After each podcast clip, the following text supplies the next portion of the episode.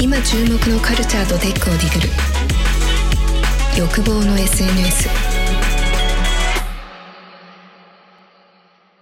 幻冬者のしだらです。アクセンチャーの田中優子です。はい。欲望の SNS 最新回です。はい私、ご無沙汰しております。ご無沙汰しております。あの皆さんお気づきのようにですね、しだらさんがもう今大人気ですですってね。あのアベマ TV とかにも出ちゃってるから仕。事が忙しくてね。すそだから欲望の SNS は置いてけぼりでございます。やいや。そんなことないですよ。といいうつことで、も欲望の SNS をこう聞きながら仕事してます。まあ、だから、ありがとうございます。なんでね、聞きながらって自分のね。うん。そうお忙しいしだらさんには楽してもらう回です。今回は。本当ですか？今日ははい、何田中優子のターンということで、はい、あの、はいネットフリックスのアニメについて、アニメ関連のちょっとニュースというかですね、そのあたりをちょっと掘り下げたいなと思ってるんですけど、あの最近ネットフリックス見てますか？最近もというかですね。最近も、そうですね。でも僕、やっぱりドキュメンタリーが好きなんで、うんあ、うんそうですよ、ゆうぷるさん。なんか、それこそ、うんうん言っていいよね。多分、窪塚洋介さんから、うんうん。このドキュメンタリーいいよ、みたいな LINE もらって、あ、来ましたよね。そうそう、2作品うんうん。もらって、あれ見たんですよ。武士のやつ？えっとね、いや、あのね、キス・ザ・アイランドっていう、あの、土はいはいはいはい。環境を、実は土を改善すればいいんだって話と、あともう一個が、えっと、ごめん、タイトルど忘れしちゃったの、なんかあの、や、野菜を食べた方がいいみたいな。全然武士関係なかったですね。あったあったあった。あれが二次で、なんか、もう感動しますみたいなのが来たんで、うんうん。ちょっとな、ある意味泣けるかもってきたんで、ああ、見てみようと思って見て、もう本当に僕もちょっと感動したんですけど、うん。へーえゲームチェンジャーっていう、それは、だから、えっと、キス・ザ・グラウンドでした。失礼します。キス・ザ・グラウンド、スザグラウンドね。ゲームチェンジャーっていうのを見て、うんうんで、この二つがなんか重なってたような形ですけど、これをだから先週か先々週ぐらいにうんうん見ましたね。で、ただ、ネットフリックス自体はやっぱりなんかこう構えちゃうので、構えちゃう？うん。なんか僕の中ではそのやっぱりちょっと時間が先々まで空いてないと、よし見るぞってなんないんですよ。そういうことか。えっとね、そういう時のやっぱりアニメですよね。あ あのアニメだと20分ぐらいなんだっけ？そう、短いです。短いですし、そう。でね、今日ちょっと話そうと思ったのが、はいはいまさにですね、あの、ちょっと前にニュースになってたんですけど、あの、日本での、えっと、ネットフリックスさんがですね、はいはい。あの日本のウィットスタジオっていうところと提携してですね、あのアニメーターを育成から始めるっていうところから始めましょうっていう。えー、なるほど。始める始めるって言っちゃいましたけど、でこれすごいあのいい話だなと思ってて、なんか結構あのクリエイター支援から含めてそれだけ長期目線目線でですねアジアでのあのコンテンツ拡大拡充を図ってるっていう風なことなんですね。育成から始めるって結構すごいなと思ってるんですけど、そうでなるほどね。これあれですよね。だから、うんその選ばれた人には、実際その4月に開くアニメーター育成塾のカリキュそラムがあって、それを監修ネットフリックスももちろんするんですけど、う。うんうん、実際あの、今そのニュース見ると、一人当たり15万円の生活費とうん60万円相当そうの授業料負担なんですね。そうなんです。だから、あの、才能はあるけど、お金がなくてできないみたいな、そういう人たちをも救済するというですね、もうまさに神がかり的なプロジェクトを始めたわけなんですけど、そう、面白いなと。で、実際、その、これなんでこういうことを始めたかっていうと、やっぱりあの、なんて言うんだろう、ネットフリックスって今、あの、全、日本のユーザーだけでも500万人ぐらい。っていうところで、まあ、あの世界で言ってもですねもものすごいもう今有料会員だけで確かね、えっと、世界で2億366万人。が見てる、もう超莫大な、えっと、ユーザーを抱えてるとでで韓国系のドラマとかも今日本ではあの第4次韓国ブーム韓国コンテンツブームって言われてるんですけれどもあの母数がその何百ね、あの2億とかの人間なのでいきなりパッてヒットするっていうとある国のコンテンツがっていうのがすごいあり得ると。だから、日本のあれもヒットしたんですよね。あの、もうすいません、もうあればっかりですけど。えー、困っちゃう。山崎賢人君が出てる。いっぱい出てます。不思議の国のアはいリスってやつ。ごめんなさい、えー後で。はい、はい。あの今和のやつですね。ああ、そうです、そうです。もうダメだ、ダメだ。はい、おやすみなさい。世界で何位に入ったとかがニュースになってましたよ。そうなんです、そうなんです。まさに。で、日本発のコンテンツがいきなりバンって入ることもすごくあって、で、最近で言うと、やっぱりこう、あの、アジアでのコンテンツ生産力っていうところに注目されててですね、まあ、ネットフリックスさん自体としても、アジアのオリジナルコンテンツをここから、あの、コンテンツ支出、コンテンツに作る、えっと、オリジナルのものを作るお金に2倍支出していくっていうふうにもうもう明確に目標を定めてるっていうようなことがあってですね。で、それに先先駆けてというかですね、あの今値段が変わったじゃないですか。ベーシックプラン880円から990円になったり、微妙に値上げして、あ今だいたい100円から300円値上げしてるんですよ、各プラン。そうなんですね。あんまり気にしてなかったな。メール見てないから。うん。ででもなんかそこまであの、まあ、100円ぐらいだったらっていう感じになると思うんですけど、その100円があの世界人口分になるとあの2億なので、うんものすごいそこでオリジナルコンテンツを作る費用に当てるっていう。感じにしてるんですよ。で、実際、えっとまあ、これちょっと参考数値なんですけど、はい1年間あたりそのコンテンツ制作にかけるよ予算うんっていうのが、えっとね、NHK とかだといくらなんだろうな、えっと、金額が出てたと思うんですけど、3600億円だ。うん1年間で。そう。で、えっと、で、TBS は民放の中では結構かける方で994億円なんですけど、これに対して、ネットフリックス1兆わお。5000億っていうとんでもないあの数が。あのもちろん、うん。そう、ものすごいお金をもうそれだけかけるっていうんで、で、日本の中でもやっぱりアニメは世界で当たりやすい、あの、もちろんあのドラマとかもああるんですけれども、まあ、世界で当てるってなったらアニメはやっぱ日本強いよねっていうので、うんそう。なんで、で、これ、ウィットスタジオっていうところが、あの、提携先に選ばれた理由としては、ちょうど2017年からですね、ネットフリックスに参加され、参画された桜井さんという方がおられてですね、この桜井さんがもともとプロダクション IG っていう、ああ、広角で言うと僕大好きな。あ そうですよね。そう。うん。そうなんですよ。高架機動隊の。で、ウィットスタジオっていうのが、そこの人が独立して、プロダクション IG の人が独立してやられているようなところなので、そういうつながりなんですけどね、そのウィットスタジオ自体も、あの、何を作ってるかっていうと、2013年に進撃の巨人を作ってたりとか、はいはいはいはいはい。そう、あと、ほおずきの冷徹とか、あと、鋼鉄城のカバネリとか、結構、なんていうんですかね、あの、作画が綺麗な、あの、アニメをいっぱい出しているところなんですけど、まあ、あの、要は実力派のスタジオというかですね、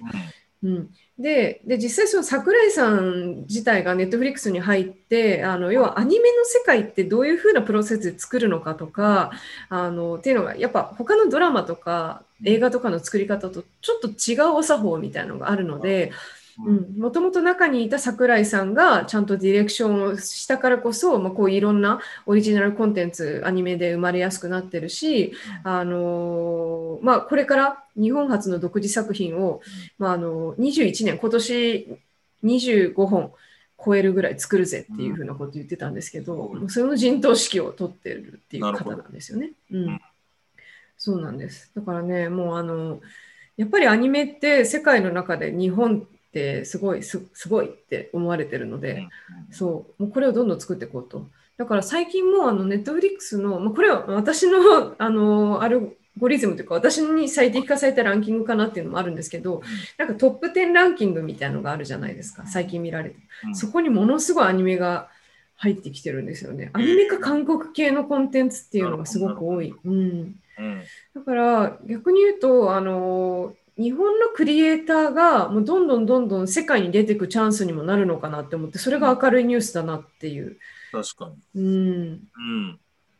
いいですね。だから、あの、やっぱりすごいですよね。ネットフリックスってある意味、なんか、ネットフリックスって何だろう、何なんだろうって僕すごい考える時があるんですけど、うんなんか、あの、いわゆるプラットフォームでもあり、もうもはやコンテンツメーカーでもあるんですよね。うんうんだから、なんていうのかな、その、えっ、と、アマゾンでもあり、例えばね、出版社でもあるみたいな話なんですよ。アマゾンってまあ本を売るプラットフォームだったり、Kindle を売るプラットフォームなんですけど、えっ、と、さらに、そのアマゾンオリジナルの本があるみたいな状況で、で、しかもそっちの方が実は見られてるみたいな。うんうんうんで、えっと、実は僕も出版業界にいるんで分かるんですけど、アマゾンも何度か海外でも日本でも、その自分たちで出版をする要はその漫画とか小説を作家さんに依頼して作るってことをチャレンジはしてるんですね。で、その事例もいくつかあったりするんですけど、やっぱりでも、その、なんていうのかな、あの、その、いわゆる、その、みんなを席巻するような強いものは作れてないんですよ。なんででしょう、そその違いって。なんだけど、うんネットフリックスはそれがすごく、うんまあ、一つは僕はもう金のような気が、そこに投下する予算っていうのもあるかああ、そうですね。もしれないし、おそらく内省するってディレクターとかを引っ張ってきてるかどうか。あとは人をどんだけ抱え込んでるか。でも、アマゾンも、うんえっと、過去に、えっと、日本でいう有名出版社の天才編集者みたいな人をスカウトしたりとかしてたりするんだけど、なんかね、えっと、そこら辺が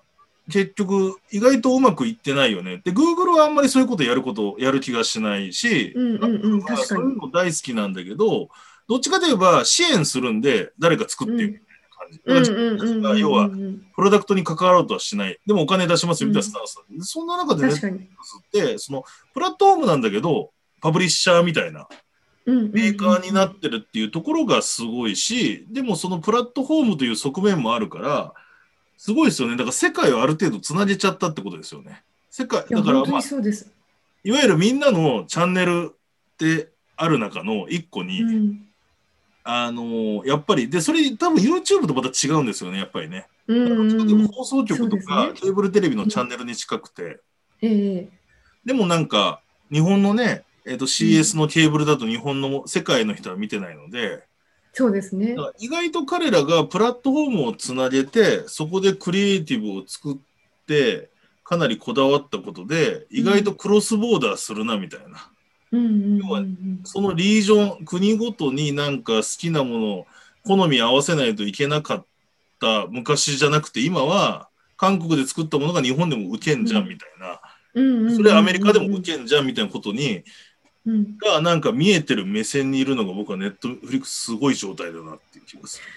る。面白い。書籍で適用できないのなんでだろうってますます思っちゃいますね。なんかこう海外ですごく売れたビジネス書とかって日本で翻訳されて結構売れるじゃないですか。売れる売れる。だからあの映像コンテンツと一緒で書籍とかも割とグローバルで、まあ、あの価値を持ち合えると思うんですけどなんでそれができないんだろうって本当に聞けば聞くほど思っちゃいますね。ですね。だからそういう意味でやっぱり言語の壁っていうのが大きくて、うん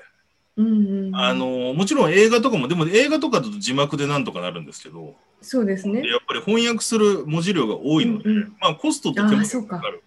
のと、やっぱりその翻訳した時点でだいぶ作品性が変わってしまう。映像っていうのはうんうんうん翻訳、えっ、と、英語の字幕で日本語で見ても、まあ役者の声は変わんないじゃないですか。そうですね。うんうんでも、ある意味、本本を訳すって役者の声も変える。要は役者変えるみたいな話なるほど。なるほど、なるほど。それは違いますね、確かにね。っていうのがあって、やっぱり日本のコンテンツって、だから漫画は出ていきやすいわけですよ。絵は変わんない。うんうんうんうん。セリフだけ変わるから。でも、なるほどな。やっぱ文学とか物語っていうのは、やっぱり出にくいし、まあうんうんうん残念ながら今までそういうもの、文字のコンテンツとかが、うん。あの、欧米に関してはその、高く評価されてる。アニメとかは評価されてるんですけど、そのビジネス書とか小説とかは自分たちの国の方が強いと思われてるから、まあ、ぶっちゃけちょっと俺はなんか差別的なこともあるとは思ってるんですけど、えっと、そういう意味でそっち、ただ逆はあって、日本の小説とか、えっと、アジア圏とかではすごく逆に出てるんですね。韓国語版、中国語版、台湾語版になったりして、出てるんで、アジアには出てってます、日本のコンテンツは結構。なるほど。でももしかしたら、なんか今の話すごいヒントあるかと思ってて、その映像を楽しむ中でのマス層にちゃんと受けてるかっていうことだと思うんですよ。なので、その書籍だったら、やっぱ漫画っていうところだと思うんですよ。あの、さっきおっしゃったように。うんだからもしかしたら、その、集英社さんとかの、まあ、まあ漫画家が本当にあのお抱えになるとか、うんうん、なんかあのーで、そこでオリジナルコンテンツを尾田さんがワンピースじゃないものをうん。作り始めるとか。そうです。ツーピースとか書き出したらえらいこツーとピースやばい。え えーばマジそうそう2つあったそうそうのみたいな。うんでもね。そうなんですよ。で、まさにこれ、このも今日このニュースをユーポルさんとさっき打ち合わせでも話してて、僕もファッと思ったのが、まさにでもこれって集英社モデルだなと思ったんですよ。うんうんうん。で、まあこれ見てる人も知ってる人多いかもしれないですけど、集英社、まあジャンプとかマガジンとかって、若手漫画家にバイトなんかしなくていいから、ま、い才能のある若手漫画家を見つけたら、うんうんいわゆる生活費も出してあげて。漫画を描かせるんですよね。で、そういう。えっ、うんと、パトロン的なことをしてる漫画家さんが、僕が聞いた話によると何十人もいるんですよ。面白いですね。やっぱりバイトしながら漫画描く、生活しながらって大変じゃないですか。うんうんうんうんうん。それよりも、だからもちろんこれ、じあのそういう編集者の目に留まった一部の人だけですけど、もうバイトやめていいから漫画描きなさいと。皆さん、集英社に応募してください、集英社に。で そういうジャンプとかやりたいんですけど、うんうんうん。でもその中で、から結局、あの、後のスラムダンクとかワンピースが生まれてきてるわけよ。すごいですね、それは。だから先行投資としてその若い子たちに未だにやってて、で、そういうこうジャンプで読み切りさせてとかしてこうやってスターにしていくっていう、まあ全員がもちろんその中で売れないかもしれないですけど、えっと、そういうようなことをやってて、それがやっぱり、あの、うん僕も実は漫画出版社も自分でゲントショコミックスでやってるんうんうんでわかるんですけど、やっぱ圧倒的なあそことか大手の強さ。もうなるほどなやっぱりビッグクラブですよね、サッカーでうん言っても。うんうんユースからいっぱいいるわけですよ、そううまいやつが。うんうんで、えっと、でもその状況って結局、そのジャンプとかの、やっぱり今の、この、なんでしょう、鬼滅に全部をそっかそっか。と思うと、非常にこの、そのやり方っていうのはある意味、まあアーティストフレンドリーではあるし、うんうんやっぱりその、ね、クリエイターにビジネスのことを考えさすと結構消耗する。もう分かる、そうですよね。だから表現者にはもう表現者だけをやっとれと。うん。だからその環境を作ってあげるっていうのが、今までの役割はその出版社とか、えっと、うんだったのが、えっと、だから、あの、ネットフリックスは今回アニメですけど、アニメにおけるそういうことをやろうとしてるし、で、これって、面白い。うん。あの、短期投資じゃなくて結構長期投資なんですけど、僕は結構そうですね。そうですね。だから、ものすごい、ちょっともうビビるような、だから日本の他のアニメスタジオもやべえなと思うぐらいの組織がもしかしたら、集英社が生まれちゃったってことですもんね。いわゆるそういうとこが生まれるかもしれないんで、で、その時に、集英社が何が強いかで、ジャンプがあるからなんですよ。で、ジャンプはネットフリックスと会員数なんですよね。うん。うん。うん。うん。うん。でやっぱり、あの、要はそれらをデビューさせる場所もあり、うんうん。持ってる人がやっぱりその回るんだ、エコシステムで。を育てるっていうのはめちゃくちゃ、うんうんまあ、コンテンツビジネスにとっては理想の形なんで、なるほど。すごいモデルだなぁと。面白い。うん、でも日本のね、作品がこうやって世界に出ていって、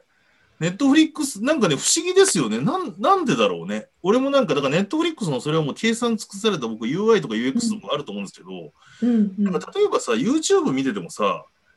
なんか海外の番組をちらっと見に行こうと思わなくないですか？うん、思わない。もしかしたら再生数がすごいされてたとしても、うんうん不思議なんですよ。同じ動画で見てる画面上同じなのに、うんうんうん下に例えば韓国のなんかコンテンツがで YouTube が出てきて、なんか見ないんですよ。でもああ、ネットフリなんか、そうだな。ネットフリックスそうですね変な、よくわかんない国のやつでも、なんか、何なんだろう。なんかね、あれはあの自己紹介をちゃんとしてるからだと思います。ああ、作品自体が。なんかあの、どういうものなのかっていうとこと、ランキングと、割とこう、ポップなんていうんですかね、あの商品についてるポップみたいなのがしっかりしてるイメージですね。でもあの、う言ってしまうと、クリエイティブがいいですよね、画面。そう、クリエイティブもあれにめっちゃこだわってるなっていう気がする、このなんつうの？あのうん、サムネイルみたいな。やっサムネイルね。しかもサムネイルたまに変えるんですよね、同じ作品でも。ぱりそうなんだ。だからでもそれ変えてますごいこだわってる証拠だね。だって、いわゆる、ね、今までのそのビデオストリーミングサービスでさ、本当にさ、DVD の表紙とそのままみたいなさ、うんうんうんうんこんなイメージだったんですけど、なんかネットフリックスオリジナルでかっこいいんだよね、サムネが。かっこいいし、やっぱりあのーなんて言うんでしょう。私、あの、UNEXT とか、あのー、Hulu とかも含めて、一通り入ってるんですよ。アマプラとかも含めて。え、マジですか？そう、映像オタクだから。いコンテンツ大好きですね。や、本当に大好きで、あの、この間とかは、あの、湯浅監督っていうね、あのあの夜は短し恋せよ乙女とか四畳半神話体系とかをやってる、まあ、有名な方がいらっしゃる。で、その方があのか作ったあのデビルマンうん。っていうのを、まあ、全部一気に一晩で見たんですけど、もう本当大好きで、そう。で、あの、フィルマークスってアプリがあるじゃないですか。ほう。知フィ。ルマークス。フィルマークスはあの映画とかアニメとかドラマとか、要はあの映像コンテンツがどこで配信されてるかっていうのを一網打尽にしてるものがあって、え、そんな便利なのあるんですか？いや、めちゃめちゃ便利ですよ。私、ユーポルってやってるんで、見てみてください。あの、微暴録になるので、見たいものとかを、あレのビューサイトだとそうじゃないんですね。なるほど。レビューだけじゃないんですよ。だから私、微暴録的に使ってて、あの見たいものとかもストックできるので、そこからあの見てったらどんどんチェックしてレレビューしたりしなかったりっていうのがあるんですけど、そこでね、あのそう、ネットフリックスとか UNEXT とか出てくるので、あのコンテンツオタクとしては割と全部契約してたりするんですけど、あのやっぱゆ戦い方がそれぞれ違くて面白いなと思ってて、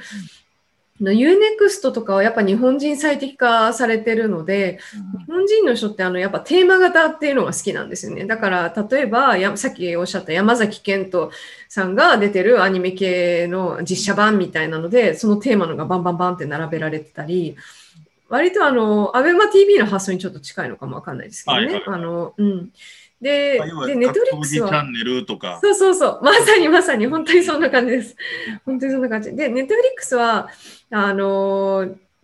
UI、UX で本当に自然に見れるような設計にしてるので、それが本当に素晴らしいなと思ってるのと、やっぱコンテンツ系って暗い背景の方がモテるんだなって私はちょっと思っててですね、あの、Spotify もそうなんですけどね。あスポティア宣言も暗い。されてる。シックですよね。シそう、シック。うん。そうなんです。で、コンテンツってやっぱり、あの、なんて言うんだろうな、夜に見られるんですよ。ああ。確だかからに。私、これ勝手な持論なんですけど、うんあの昼に見られたりとか、なんかちょっとライトな気持ちは白だし、バックグラウンドが。で、ちょっと重たいものも含めたコンテンツがあるのとかは、あの、まあ、なんていうんだろう、黒にしてるから、まあ、ムードに合うんだろうなっていうのとか、まあ、計算し尽くされた結果、あれが生まれてるんだろうなっていうのがすごい素晴らしいですよね、使い勝手が。確かに。うん。そう。いやだからうまいですよねなんかそこがすごいですけどこうちょっとどうなっていくのかっていうのとねやっぱりそのクリエイティブが楽しみにもなってきますしまあそうだそうなんです。ね映像業界にとってはちょっとネットフリックスはもう見見過ごせないというかでもすごいですねそんなに入って全部見き全部でも使い倒してるって感じですか？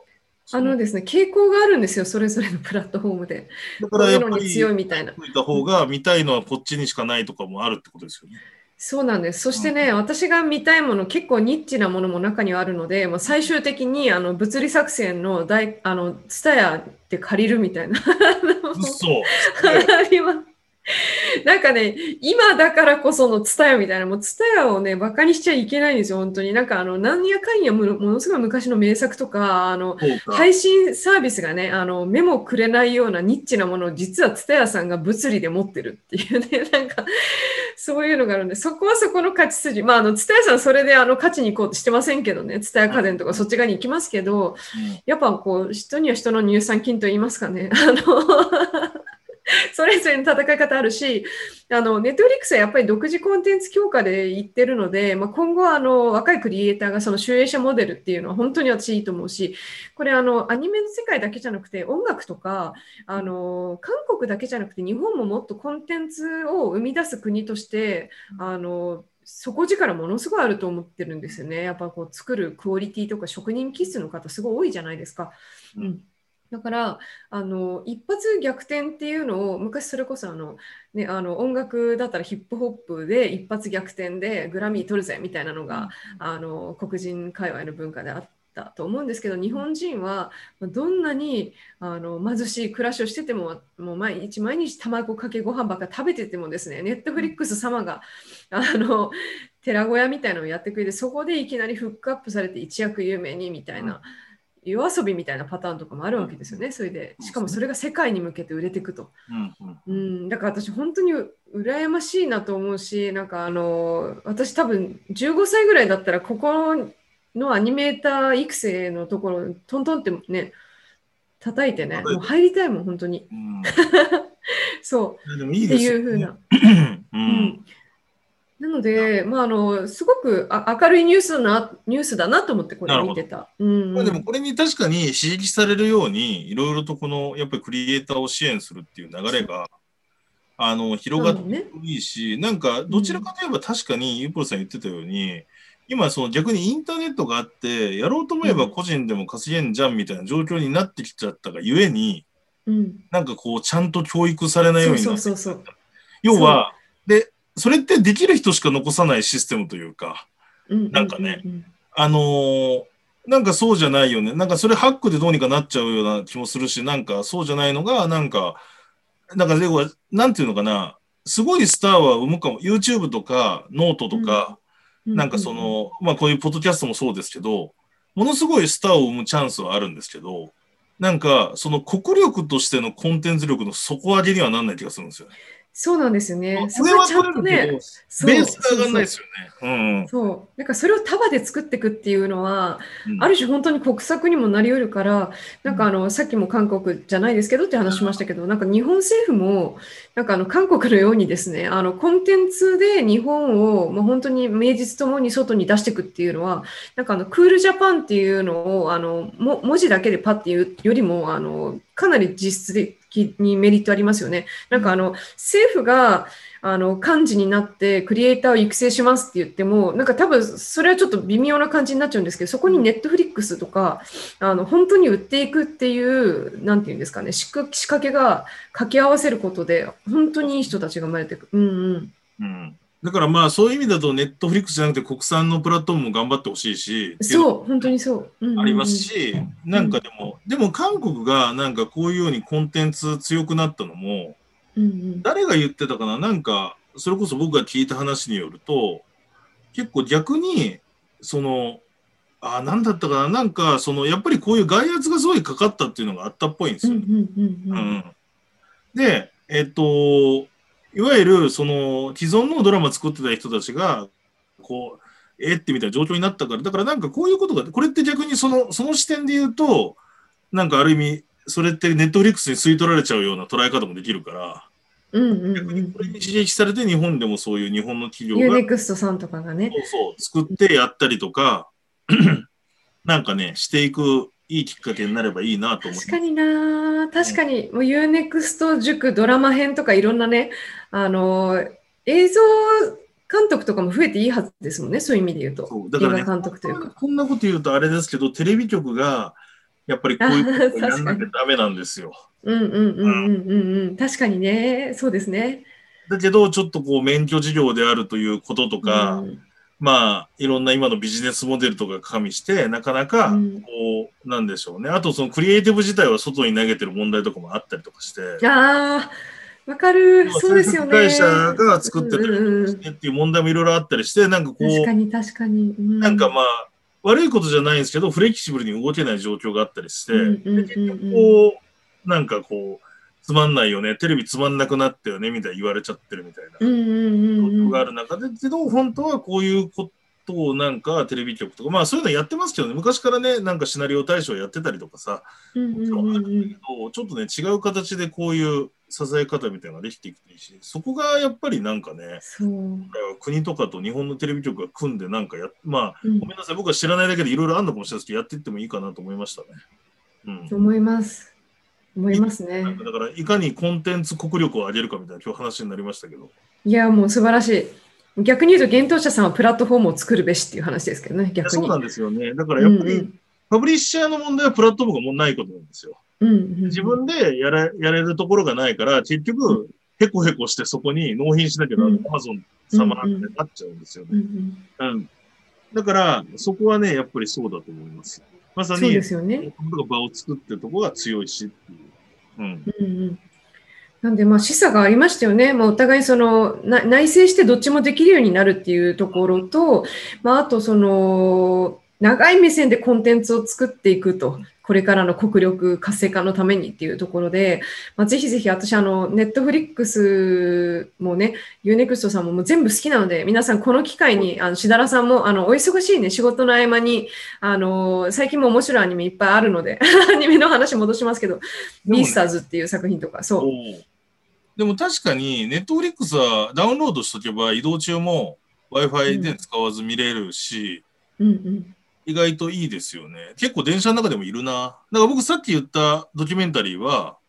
半分は移動中に見ましたね。うーんうんもうね、移動中にね、あの、もう今日最後に一個だけちょっとレコメンドしよう。あの、忙しいしだらさんに、あの、最近一番話題の、あの、ネットフリックスじゃないんですけど、あの、アマゾンプライムでやってるね、あの、あモルカーっていうあ、モル、モルカーっていう、あの、モル、モルモットかな？ああの、モルモットみたいなのがふわふわ、あの、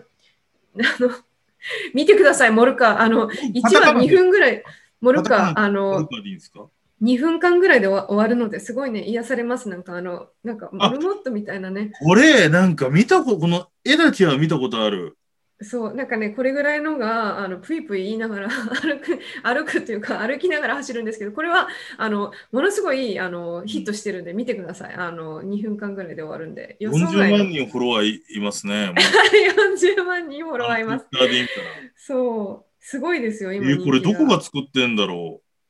これはね、テレビアニメ制な作会社さんがいる。テレ東系の、あ、でも、そういう意味ではテレ東さんとかすごい頑張ってるね。MX とかね、アニメはね。あそうです、そうです。まさにね、あのーこういうところちょっと強いなって思いますね。ああいうテレ東さんとか MX さんとか、割と知恵でどんどん、あのーコストを下げながら面白いものを作るっていう人たちがどどんどんこういうところにコンテンツを下ろしてって、あのヒットしてってっていうのがあるので、あのーテレビ局のモデルも変わるかもしれないので、まあ、ぜひぜひ、あの、はいウォルカー見てください。あの、疲れ、疲れがシューって抜けてきあます。OK です。とう はい。ということで、はい今ね、皆さん、あの、これ収録時間が夜の23時をもうすぐ回ろうとしてるんですけども、実はしだらさんがこの後、この時間から打ち合わせが入ってるということで、まあ今日は、あの、この辺で。やめてください。あんまりなんか僕のイメージとしては、なんかその、私っていうのがすごいダサい気がしてて。でも楽しくやってるんだよね。楽しくやってるからね、いいんですよね。うん。ワクワク必殺仕事人ですから。そんなに愚痴ってるわけじゃないんですけど。はい。皆さん、これからもしだらさんを応援してあげてください。はい。おすすめのね、ちょっとあの、コンテンツ、動画コンテンツとか、皆さんよろしかったら教えていただけるとすごく嬉しいです。うん DM などで。はい。はい。はい。ではでは。では、今日もありがとうございました。はい。ありがとうございました。ではでは。